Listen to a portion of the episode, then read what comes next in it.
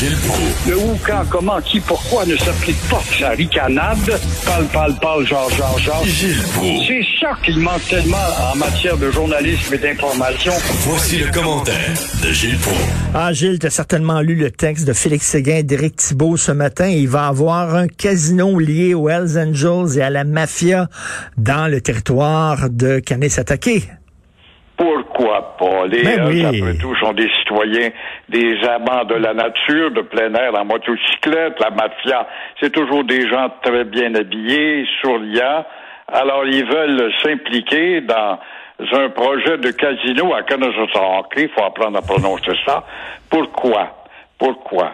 Parce que la, ma- la mafia et les Hells sont de bons citoyens, du bon monde, avec des dossiers épais comme des micelles, qui ont tous fait de la prison à une ou deux ou trois reprises, tout en étant encore une fois libérés grâce à de bons avocats et la charte et une justice caricaturale.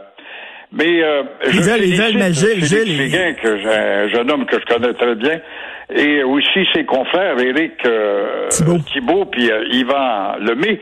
Mais faut-il le rappeler une fois pour toutes, et c'est sérieux, il parle constamment de la réserve de Kanazatake.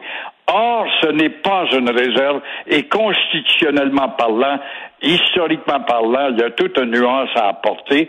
Ils doivent savoir que Kanazatake n'est pas une réserve, mais un territoire cédé par les Sulpiciens en 1710, ma mémoire est encore bonne, et qui euh, va être cédé comme territoire qui était plus grand que ce que c'est actuellement. En 1840, arrive l'expansion économique, les Sulpiciens se mettent à vendre des bouts de terrain et vont créer la ville d'Oka et rapetisser le territoire qui n'est pas une réserve. Il y a toute une différence et ça devrait permettre à la police d'agir beaucoup plus librement, sachant à l'avance qu'on a toujours maudit peur de ce scandale d'aller aux Nations Unies. On s'occupe pas des Nations Unies. Les Nations Unies, les fumées de pipe, c'est un machin, comme disait De Gaulle, mais il y a une justice pour tous, c'est celle des carabines. Pense pas que cette gracieuse Miss, là, cette belle fille qui était la reine de la région, qui, avec une AK-47, s'était fait prendre. Après tout, c'était sans doute pour se protéger contre la police des armées de Valérie Plante, éventuellement, quoi. Alors, mais, mais Gilles, voyons donc, la mafia puis les Hells Angels, euh, ils ont le cœur sur la main. Ils veulent créer de l'emploi. Ils savent que les gens sont pauvres à Canet s'attaquer, puis ça va créer de l'emploi, ça, d'avoir un beau casino. Faut applaudir cette belle initiative. Ben, certainement. Enfin, Ben arrêtons oui. de, de faire des articles à faire peur au monde. Les citoyens d'Oka ont peur de marcher dans la rue le soir, tellement la pègre, mais ils devraient savoir que la pègre, ce sont nos amis, qu'après tout, puis les Hells Angels, c'est des gens qui aiment le plein air. Et puis Et- les et- bons et- mafiosi de la communauté italienne.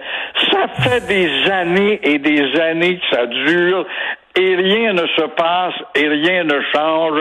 Ainsi va la justice élastique du Canada, qui est une farce monumentale. Et, et Gilles, j'imagine, on va pouvoir fumer dans ce casino-là parce que les règles là-bas, on s'en fout totalement. Euh, on le sait, hein, que on va dans les certaines cabanes, euh, on vend du pot, euh, on vend du pot aux mineurs, on les carte pas, etc. Mais le pire là-dedans, Gilles, le pire, c'est que Oui. même si on le dit à tout le monde, si ce projet-là voit le jour, et même si on le dit à tout le monde, regardez, là, ce casino-là, là, euh, on se fout des règlements, on se fout des droits, ça appartient aux Hells, à la mafia.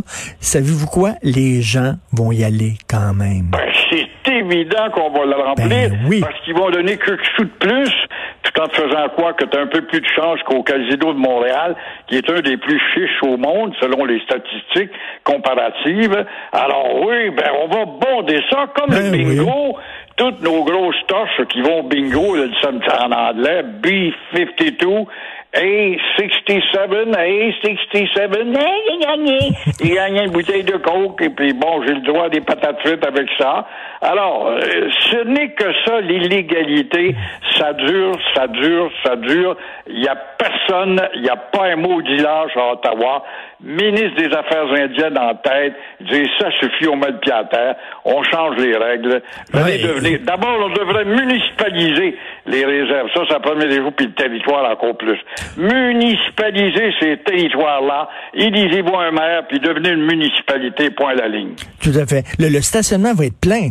Les gens vont y aller, ils vont être tous contents, là.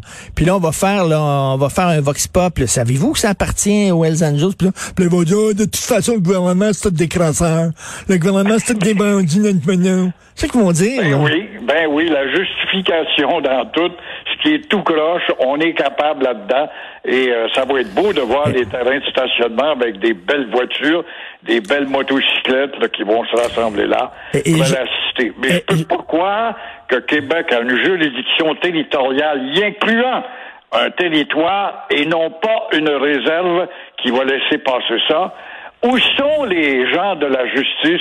Où sont les politiciens qui, avant de se faire élire, oui, oui, c'est un gros problème, mais une fois qu'ils sont élus, ils n'en parlent plus. Pourquoi? Pourquoi? Pourquoi je suis pas capable d'avoir de réponse?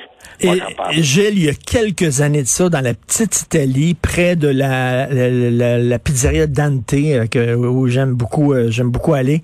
Euh, alors, il y a eu un camion qui arrive. Il faisait beau, on était ces terrasses puis tout ça. Il y a un camion qui arrive, il arrête. Le gars sort de son camion, il rouvre la boîte de son camion, puis là, il y a plein de boîtes à l'intérieur de lecteurs, de DVD. Lecteurs DVD, puis là, il dit, voulez-vous les lecteurs DVD? 10 piastres, 10 piastres, lecteurs DVD. Et évidemment, c'était du stock volé, c'était sûr et certain. Le monde c'est pitché. Vraiment. Puis les gens sortaient avec leur portefeuille en s'en foutant complètement. C'était du stock volé. C'était évident, c'était du stock volé. de recel. Hey, j'ai payé ça 20 pièces ou 10 pièces au lieu de 300. C'est évident. C'est évident que la tentation est forte. Mais comment ça se fait que ce gars-là se promène dans un camion avec une boîte remplie de, produits volés ben et qui est encore à libre cours à se promener à vendre dans des restaurants, des choses? Comment se fait-il? Il fait un mot, il fait un mot bout de chemin par rapport à l'endroit où il est allé voler, là. Puis euh, rappelez, rappelez-vous, rappelez-vous, Gilles, quand il y avait vraiment augmenté les taxes et cigarettes, puis il y avait du trafic de, de cigarettes illégales. Moi, à l'époque, je fumais, puis on, on, avait le droit de fumer dans les bars à cette époque-là. Puis il y avait tout le temps quelqu'un qui rentrait avec un gros sac, euh, un paquet de cigarettes, plein de paquets de cigarettes, qui vendait euh, sans, sans taxes. Puis là, tout le monde achetait ça. On savait que c'était du vol, on savait que c'était... Bon, on s'en foutait.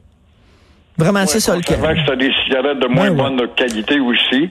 Mais c'est pas grave. C'est pas grave. On a encouragé les racistes, on a encouragé la, pègre, on a encouragé tout ce qui est tout croche. Et on se dit des gens honnêtes après. Tout à fait. Un homme handicapé qui était un peu euh, euh, écœuré par les policiers, tiens. Mais ça se peut-tu d'entendre ça? Richard, écoute bien ça. Dans l'ouest de l'île, à Beaconsfield, un monsieur que je connais très bien, Giovanni Lani, un vieil ami de 40 ans, c'est un automobiliste handicapé.